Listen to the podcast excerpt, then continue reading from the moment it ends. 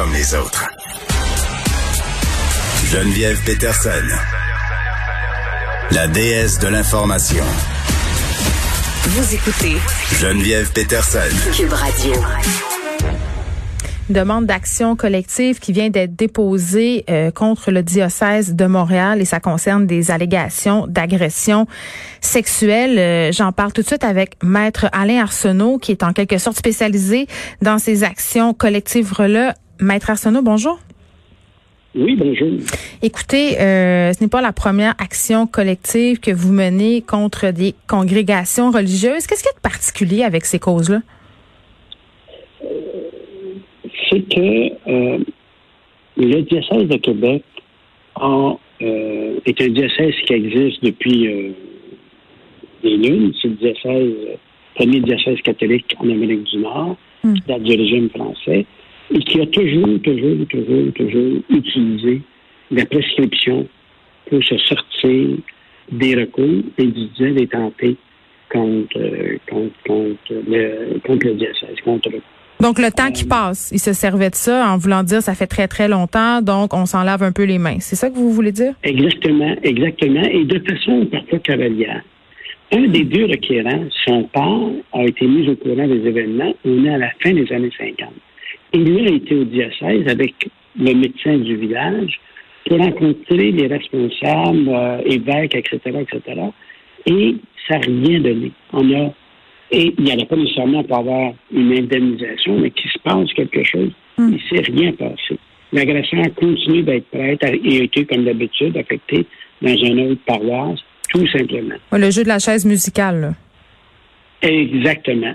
Et donc, après une bataille que les deux demandeurs ont faite depuis dix ans pour l'abolition de la prescription, euh, euh, ça a été adopté le 12 juin dernier. Et c'est donc le premier euh, dossier d'action collective en vertu du nouveau droit, c'est-à-dire en vertu de l'absence de prescription. Le deuxième élément qui est important aussi, c'est c'est un diocèse important. Dans les années euh, fastes euh, de ce diocèse-là, il y avait environ 1000 prêtres qui relevaient du diocèse. Et selon les récentes statistiques, on évalue à 10 le nombre de prêtres abuseurs d'enfants. Donc, ils avaient en moyenne, chaque année, 100 prêtres pédophiles. Donc, c'est difficile de, de dire, on ne sait pas qu'est-ce qui s'est passé. Puis là, on parle de, on, parle de combien de victimes, euh, Maître Arsenault? Puis évidemment, quand on parle de victimes, il faut garder en tête, je crois qu'il peut toujours s'en ajouter. Là. Ah oui, oui, non. Actuellement, euh, lorsqu'on commence un recours collectif, on commence toujours par une ou deux ou trois victimes. C'est, c'est, ça en prend juste une, d'ailleurs. Avec le temps, ça s'ajoute, ça s'ajoute, ça s'ajoute. Dans un dossier, on est parti avec une victime, on a fini avec 208. Dans un autre, on est parti avec trois victimes, on est rendu à 330. Bon, c'est la publicité qu'on peut faire autour, et c'est un, un des rôles des avocats, c'est un de nos devoirs, une de nos obligations, c'est d'informer la population qu'il y a un recours contre euh, des communautés religieuses existe. Hmm. Aujourd'hui, c'est le diocèse de Québec, comme vous avez dit tantôt, on en a 10 jusqu'à maintenant, puis il y en a une dizaine d'autres que d'autres bureaux d'avocats font contre les organisations religieuses. Actuellement, nous autres, pour les- l'ensemble des, des, euh, des, des 10 recours, on a euh, entre 700 et 800 victimes qui sont identifiées actuellement. Et c'est sûr que ça va s'ajouter. C'est sûr qu'il y en a d'autres qui vont s'ajouter au fur et à mesure. Là, le diocèse a engagé l'ex-juge Anne-Marie Trahan là, pour examiner les allégations. Euh, on pourrait penser. c'est à Montréal. Oui, oui, dans, dans un autre cas, parce qu'évidemment, on, on cherche à pas se dégager, mais à faire bonne figure, parce que l'Église, depuis euh, quelques années, fait face à plusieurs scandales sexuels. Est-ce que vous trouvez euh, que ce sont des initiatives qui sont euh, qui, qui sont susceptibles de porter fruit? ça pourrait porter fruit en autant que qu'on puisse avoir des garanties sur le fait que les informations qui pourraient être recueillies Hmm. soient vérifiables par les avocats des victimes. Si quelqu'un fait un rapport et dit voilà mon rapport, il y en a eu 18. Ah oui, pourquoi que c'est seulement 18 ou 180 ou 280? Pourquoi? Quelle information? Il est, il est reconnu avec, à l'intérieur de, de l'Église catholique, ils ont comme un système de double comptabilité ou de double dossier. Hmm. Il y avait des dossiers qui étaient secrets, ils appelaient ça des, des dossiers sous couvert de secret papal, qui faisaient en sorte que quand on disait on veut avoir le dossier d'un tel, ben on donnait le dossier public qui disait ben, il avait été affecté à telle paroisse, en telle année, de ça. Mais s'il y avait des plaintes contre pour agression sexuelle, c'était secret papal, donc on ne savait pas. Mais, le dernier pape le levé, le dernier pape le levé, ce secret. Ouais. Oui, ben c'est justement. Fait que là, ils peuvent continuer leur enquête, mais ils font ça juste à l'interne pour arriver à un chiffre de 180. C'est totalement incomplet.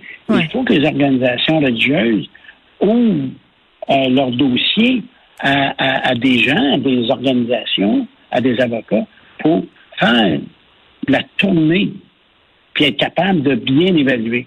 Si cette enquête-là est à huis clos, c'est pas euh, c'est pas suffisant. et ça sera pas utile. Maître Assono, je suis curieuse de savoir, euh, parce qu'évidemment, le but d'une action collective, c'est d'obtenir euh, réparation.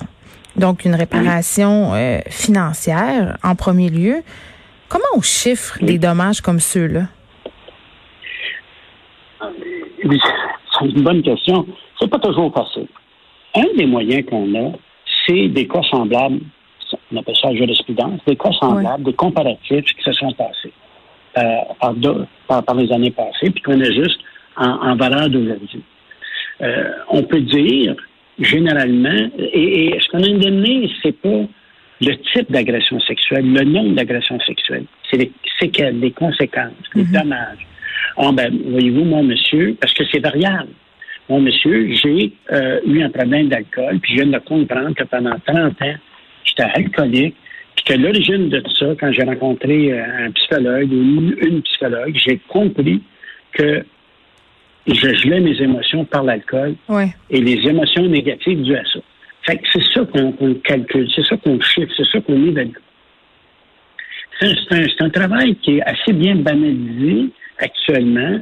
Euh, les éléments sont, sont assez connus et on est capable de relativement bien quantifier les dommages que chacune des personnes ont, ont, vécu. Et la réparation. On peut faire des moyennes. Ouais, mais oui, puis il n'y a pas de montant d'argent évidemment qui peut effacer le passé. je pense qu'on en convient tous et toutes. La réparation, elle, n'est pas seulement financière. Par contre, dans le cas d'un recours collectif, il y a quelque chose de la dignité aussi là-dedans, non?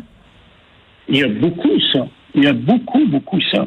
C'est quand que la victime s'assoit et voit qu'il y a un recours collectif qui dit j'étais aussi là le déclic, le réveil se fait et la victime, ce ce qu'elle recherche, c'est de retrouver sa dignité perdue. C'est cette démarche-là qui est souvent très, euh, très particulière de dire pendant 30 ans, j'étais un alcoolique. Hmm. Pendant 30 ans, j'ai eu une, une vie misère. Maintenant, je peux changer. Je peux devenir ce que j'aurais dû être sans ça. Ben oui, parce qu'il y a des victimes, euh, puis là, dans, dans ce cas-ci, les deux initiateurs de cette demande-là euh, ont 63, 80 ans, parfois même euh, des personnes encore qui sont davantage avancées en âge. Ils toucheront peut-être jamais l'argent de leur vivant, là. Oui, mais, mais c'est, ça a une certaine importance. Oui. Il y a des gens qui reçoivent de l'argent, qui donnent ça à leurs enfants, à leurs petits-enfants. Hmm. Ils veulent pas en profiter personnellement, directement ou très peu. Euh, ce qu'ils cherchent, c'est d'avoir quelque chose. Moi, je, je, dans plusieurs dossiers, en fin de course, on donne des chèques. Pour, pour, pour, des victimes, c'est ben, je vais donner ça à mes enfants, si je faisais pas ça pour de l'argent. Hmm. Et pour d'autres, de voir un chèque, c'est l'illustration de la reconnaissance. C'est symbolique. Souvent, il y a des. C'est symbolique. Souvent, il y a des lettres d'excuses.